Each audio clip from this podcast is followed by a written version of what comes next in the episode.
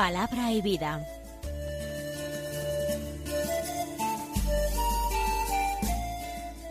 Con el Padre Manuel Horta, desde Sevilla.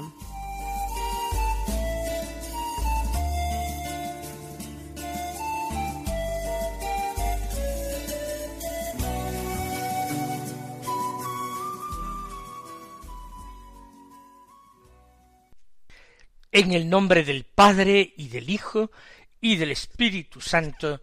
Amén. Alabados sean Jesús y María. Muy buenos días, queridos amigos, oyentes de Radio María y seguidores del programa Palabra y Vida. Hoy es el miércoles de la decimosegunda semana del tiempo ordinario. Es 22 de junio Hemos comenzado el verano. Estamos viviendo el mes del Sagrado Corazón de Jesús. Y la Iglesia celebra la memoria de San Paulino de Nola, un santo de la antigüedad, que nació en la Galia, en Francia, en concreto en Burdeos, en torno al año 355 llevó una vida pública, es decir, eh, siguió una carrera política ocupando distintos cargos. Se casó, tuvo un hijo, y entonces es cuando conoció a Cristo, lo descubrió como el tesoro escondido en su vida. Recibió el bautismo y quiso llevar una vida más perfecta. Por eso, con el consentimiento de su esposa, renunció a sus cargos políticos, a sus bienes materiales, y empezó a vivir una vida monástica, eremítica en un primer momento, en el año 393, cuando tenía aproximadamente treinta y ocho años. Se estableció en una ciudad de Italia, en Nola. Posteriormente, creciendo su fama de santidad, a la muerte del obispo de Nola fue elegido y luego consagrado obispo de Nola. Ayudó a todos los peregrinos que acudían a la ciudad para eh, visitar las reliquias del mártir San Félix. Y al mismo tiempo fue un poeta delicado murió finalmente en el año 431. Vamos a escuchar ahora la palabra de Dios que se proclama en la liturgia de la misa de este miércoles.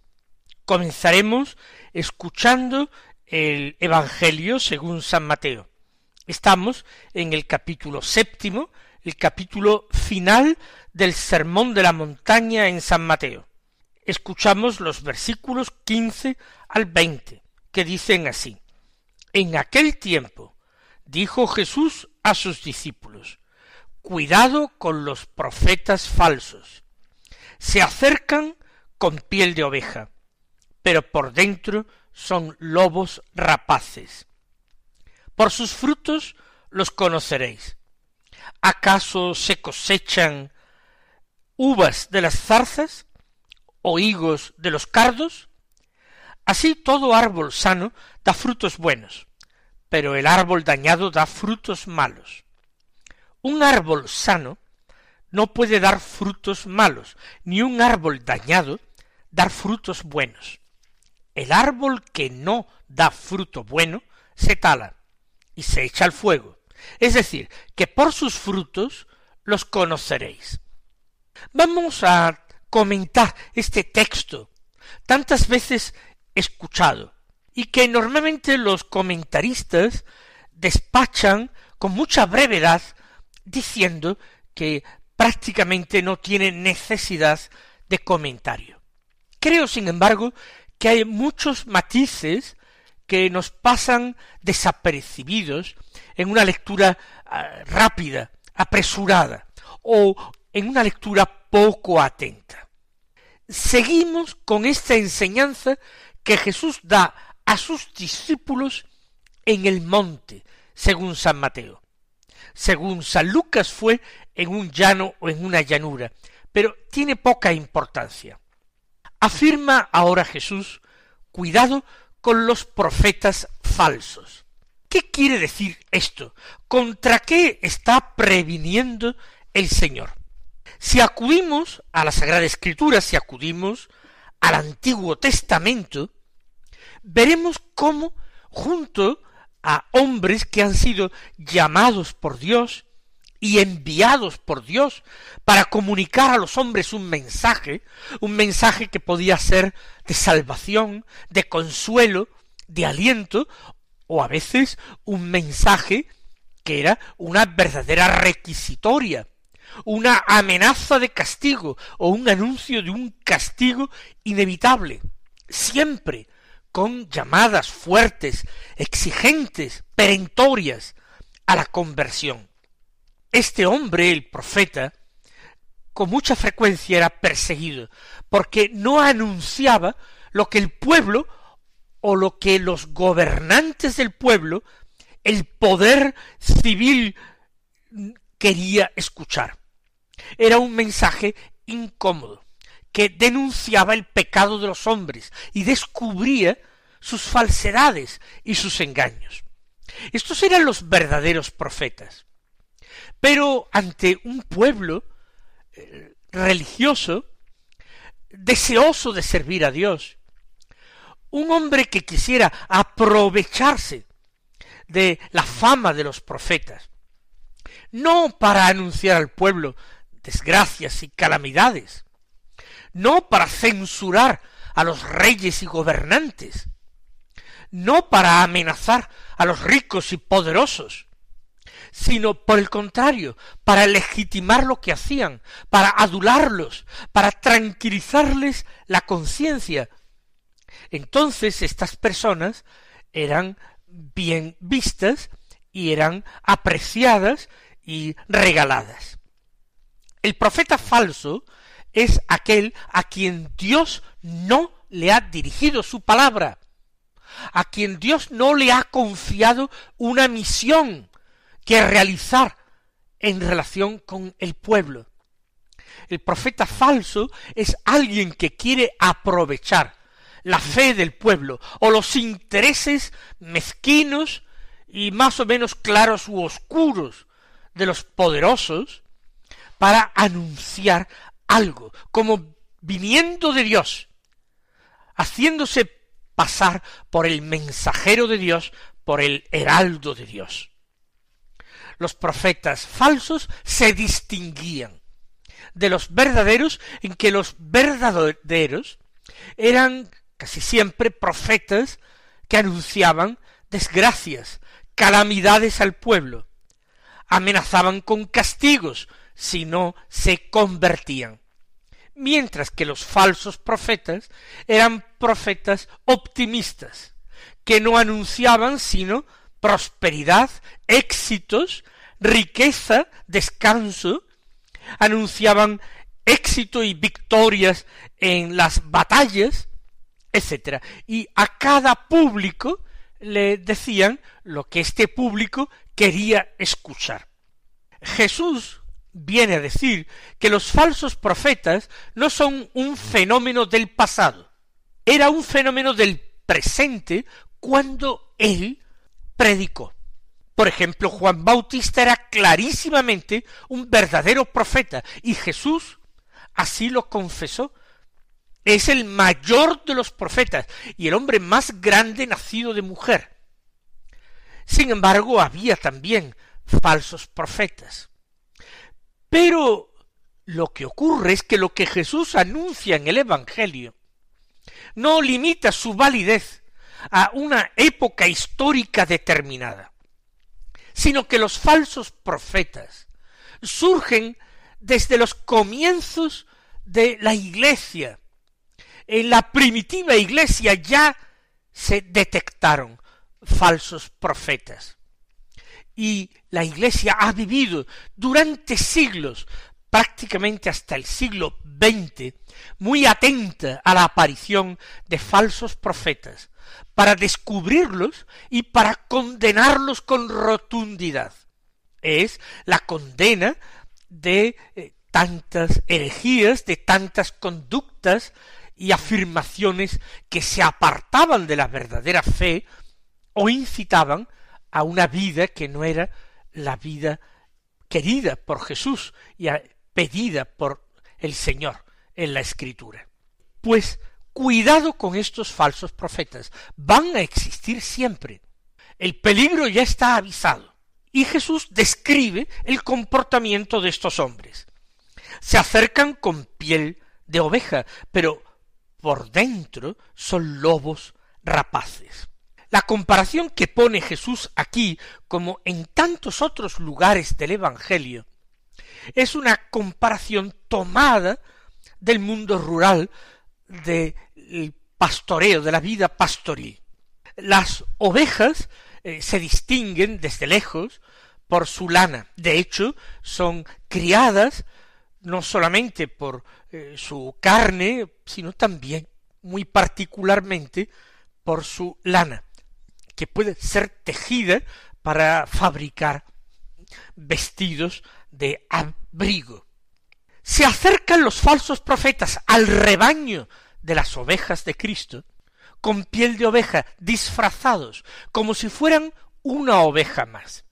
Que la iglesia, que la comunidad de los cristianos puede ser comparado a un rebaño de ovejas, se debe al mismo Señor nuestro Jesucristo, que afirmó de sí mismo, yo soy el buen pastor, el verdadero pastor, y mis ovejas me conocen y escuchan mi voz, y a un extraño no lo seguirían, ¿por qué? Porque no lo reconocen, porque no conocen ni obedecen la voz de los extraños.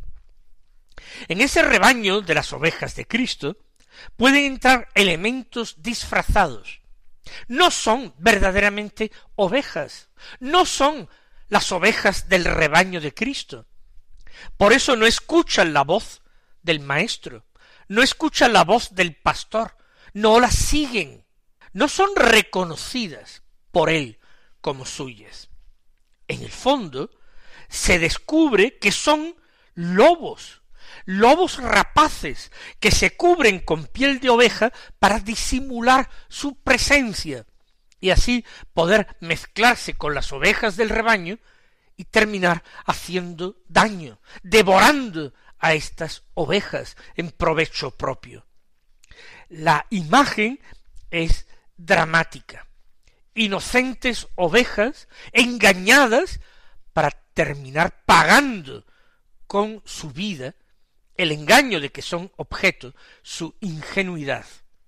Pues bien, los profetas falsos son como esos lobos rapaces que no desean el bien del rebaño, sino que desean aprovecharse de él, dando muerte a las ovejas y eh, devorándolas. Así son los falsos profetas. Pero ningún falso profeta se anuncia como tal. Todos quieren pasar por ovejas, por buenas y mansas y pacíficas ovejas del rebaño de Cristo. Y no lo son, vienen a decir el Señor, no lo son.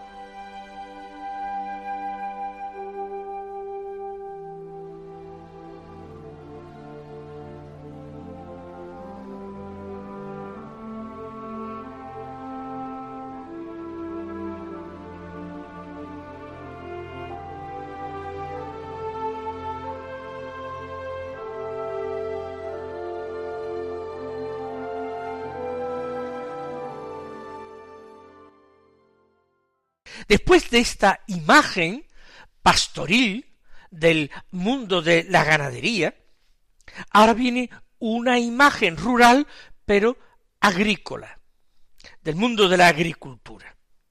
Jesús va a hablar de distintas eh, cosechas, de frutos o plantas distintas. Dice, por sus frutos los conoceréis. ¿Qué quiere decir esto? Si nosotros vemos en el campo un árbol que quizás llegamos incluso a identificar por su forma, lo podemos llegar a identificar como un árbol frutal. Pero si ese árbol no tiene pendientes de sus ramas los frutos, es posible que si no somos expertos en botánica o en agricultura, no lleguemos a identificar el árbol. Mientras que cuando de las ramas de este árbol penden manzanas, identifico el árbol como manzano. Si son peras, pues lo identifico como un peral. Si son naranjas, pues como un naranjo, etc. Por sus frutos los conocéis, a los árboles. Esta comparación es válida también para los falsos profetas. Pregunta el Señor de una manera retórica a sus oyentes. ¿Acaso se cosechan uvas de las zarzas o higos de los cardos? Las uvas y los higos son frutos dulces que se producen con facilidad en Palestina, porque se producen bien en aquel clima, y son muy apreciados, y se cultivan higueras y viñas.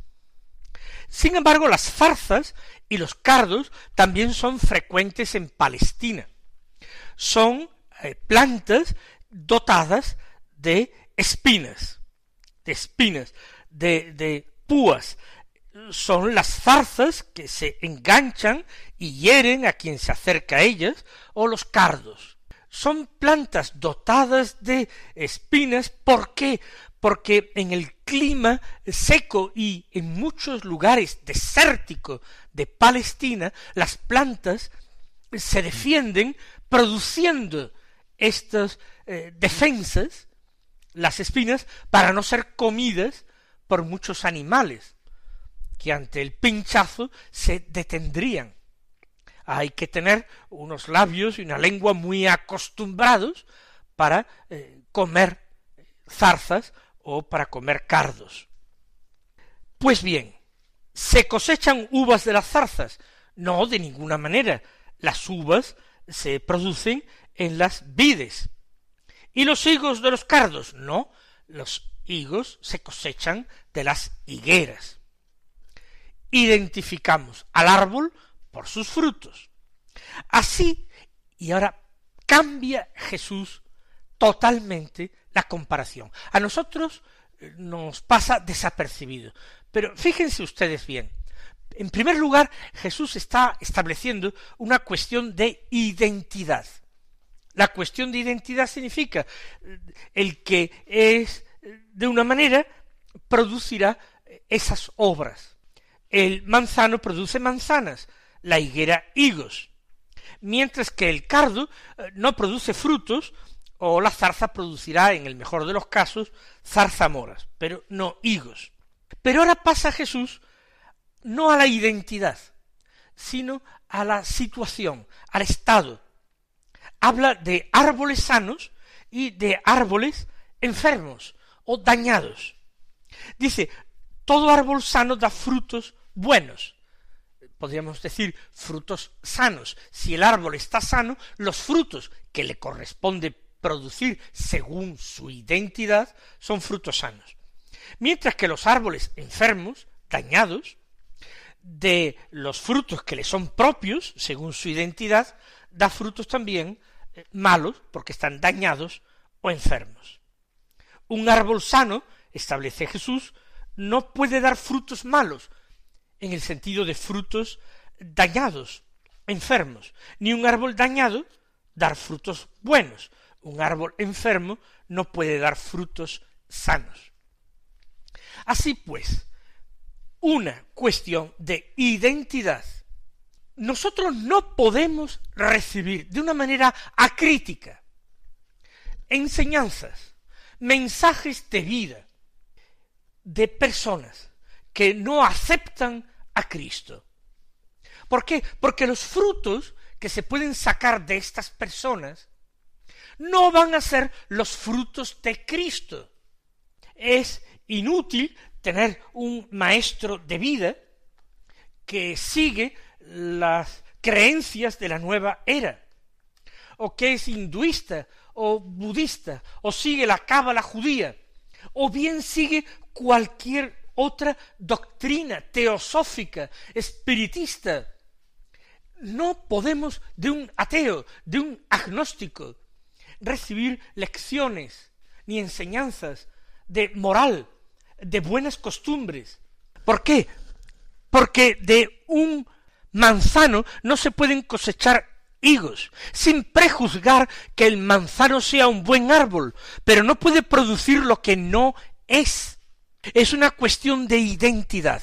¿De qué manera tan acrítica a veces los cristianos del siglo XXI aceptan cualquier clase de maestros, cuando a veces se resisten a aceptar las enseñanzas de la Iglesia, que es verdaderamente árbol plantado por Cristo y cuyos frutos, los frutos que produce, son frutos de santidad, son frutos de buena doctrina y de buenas obras. Primera cuestión, cuestión de la identidad.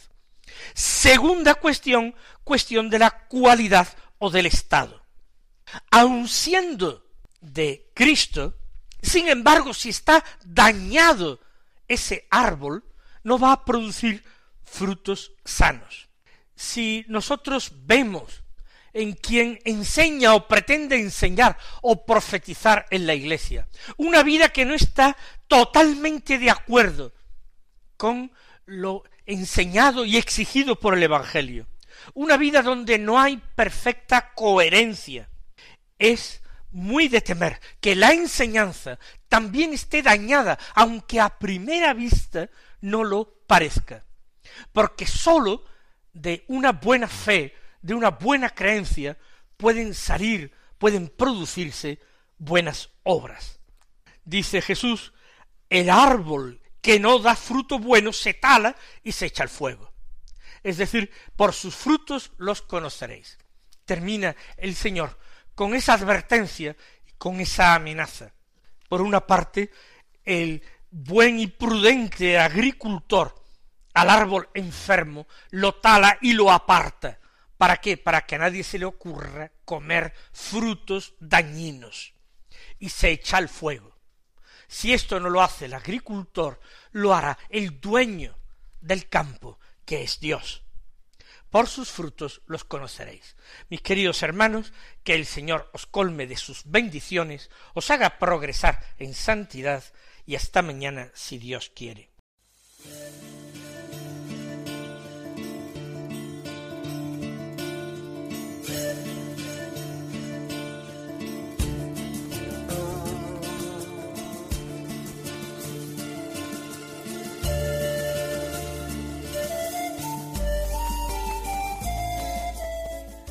Concluye Palabra y Vida, un programa dirigido desde Sevilla por el Padre Manuel Horta.